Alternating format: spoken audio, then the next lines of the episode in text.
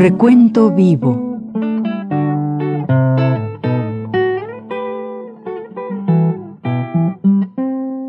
Mis décadas.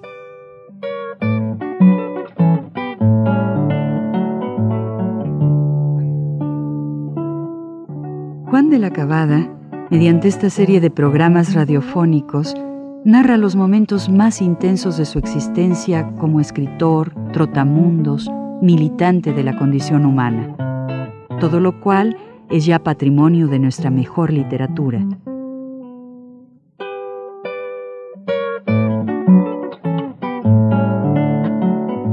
Con ustedes, Juan de la Cabada. El final de la guerra en Cuba señala dos cosas, a mi juicio. Primero, hay un auge general en todos los ambientes, ¿verdad?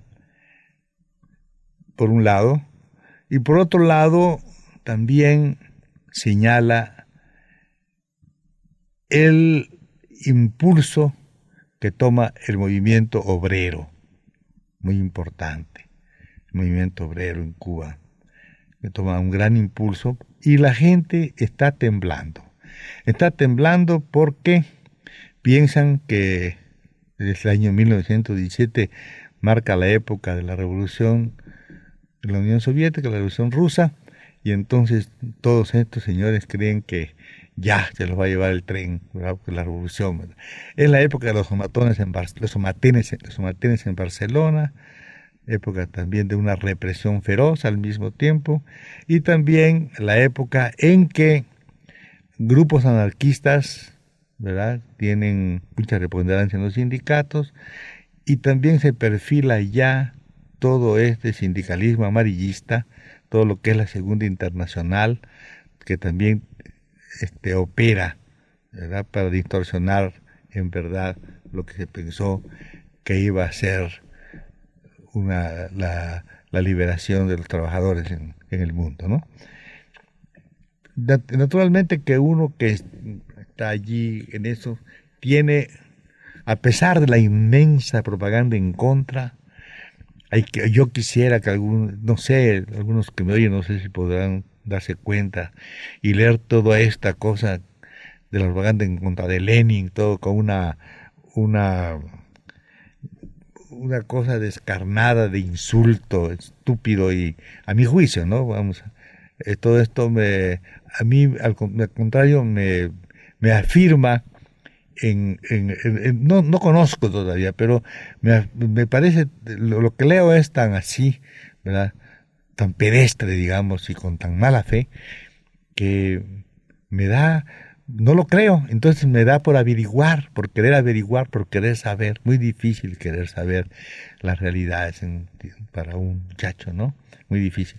Pero bueno, donde trabajo se, estas cosas se manifiestan también, hay muy a menudo huelgas, los, los, las gentes están, los trabajadores mismos españoles, pues aunque son, digamos, empleados que viven en el mismo lugar, ¿verdad?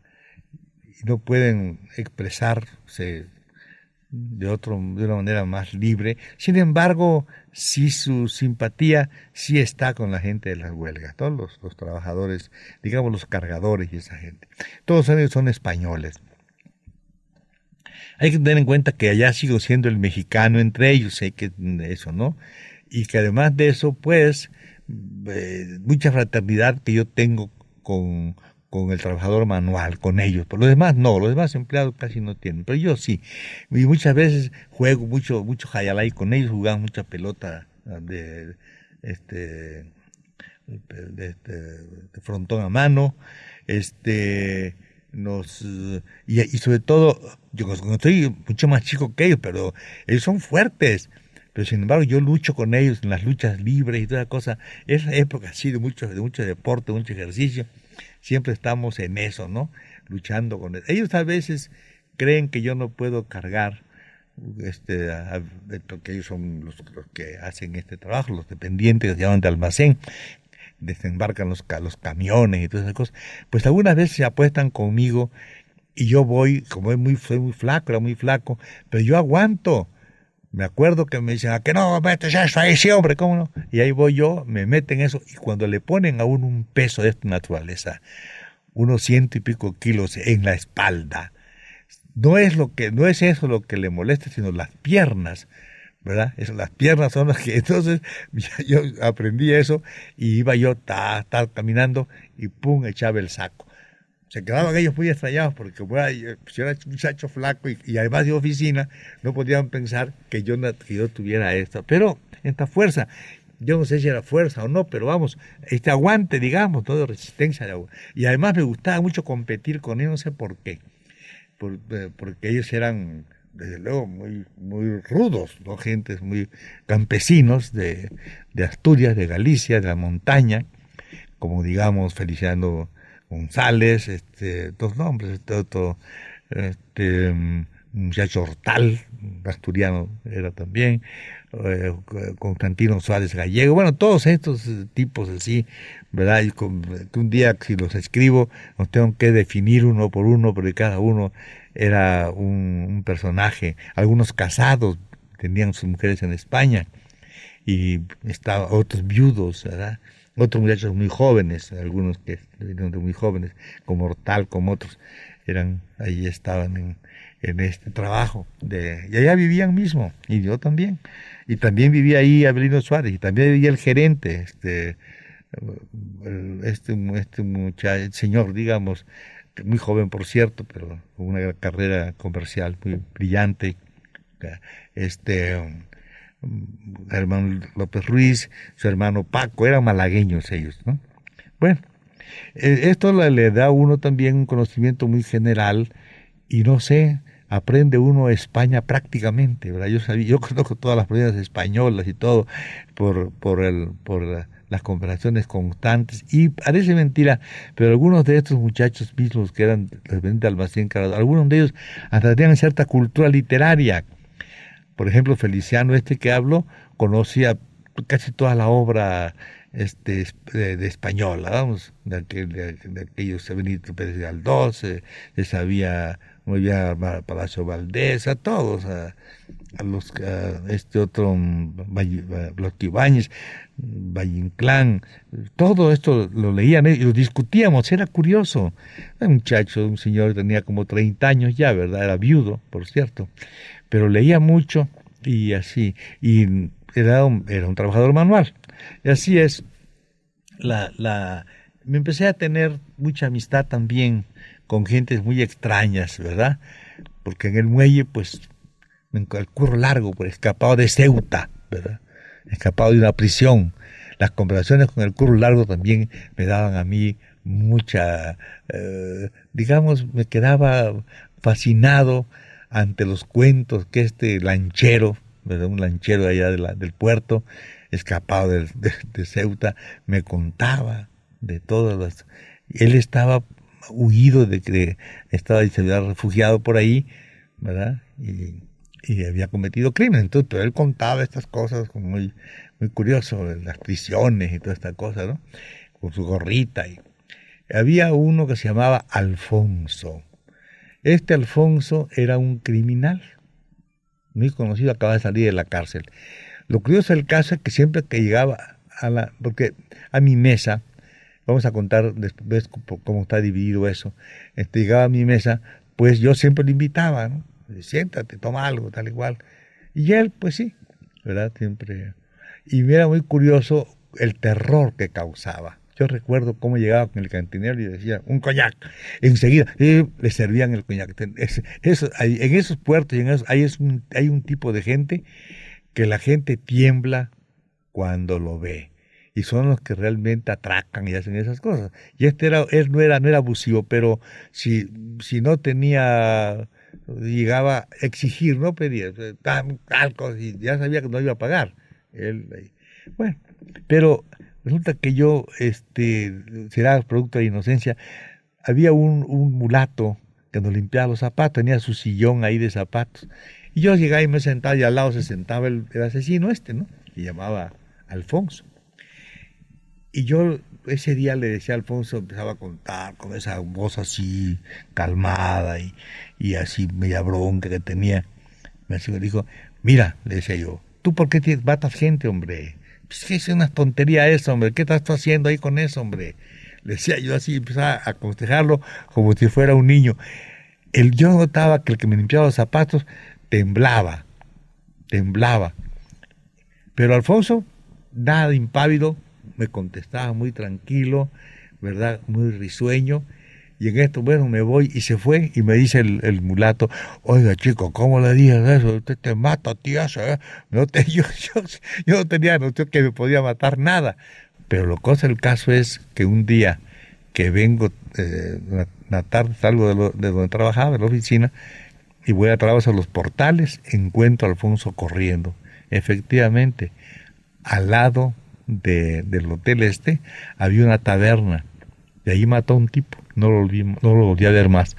Con razón temblaba el, mulato, pero este, este, este Alfonso es una persona que yo tengo en mi corazón siempre, porque no sé, ¿verdad?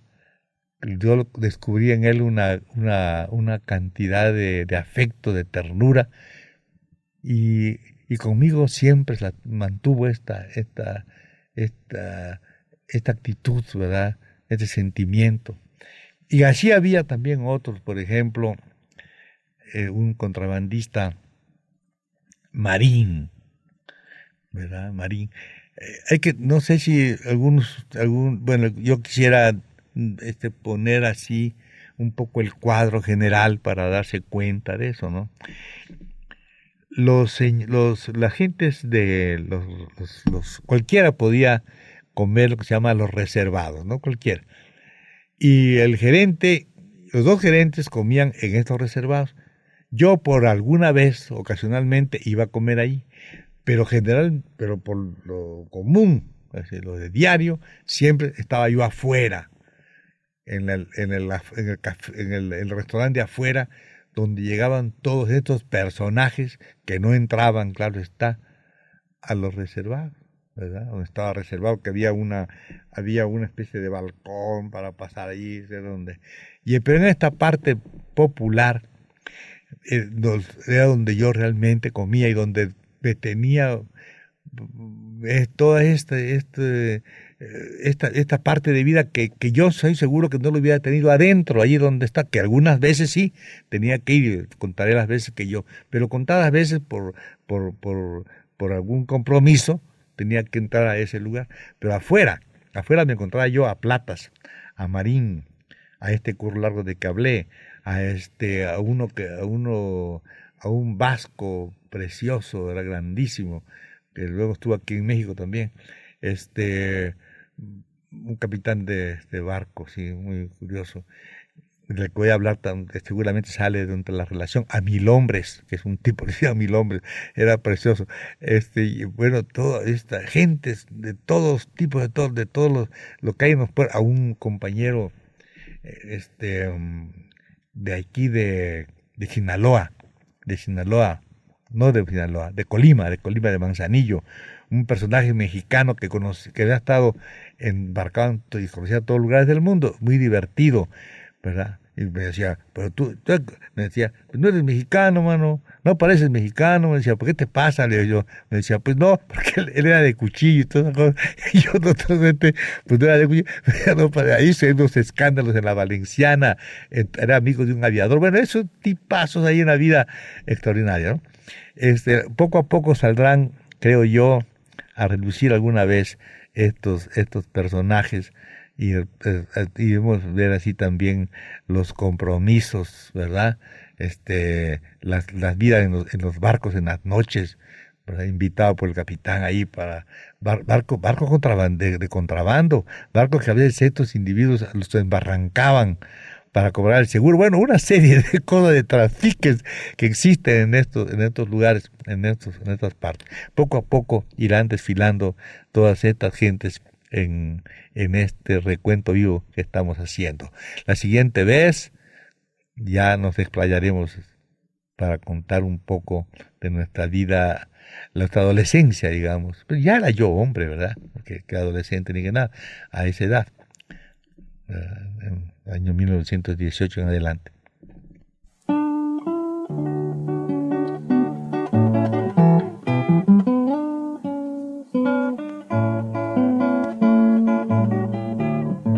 Radio Universidad presentó Recuento Vivo.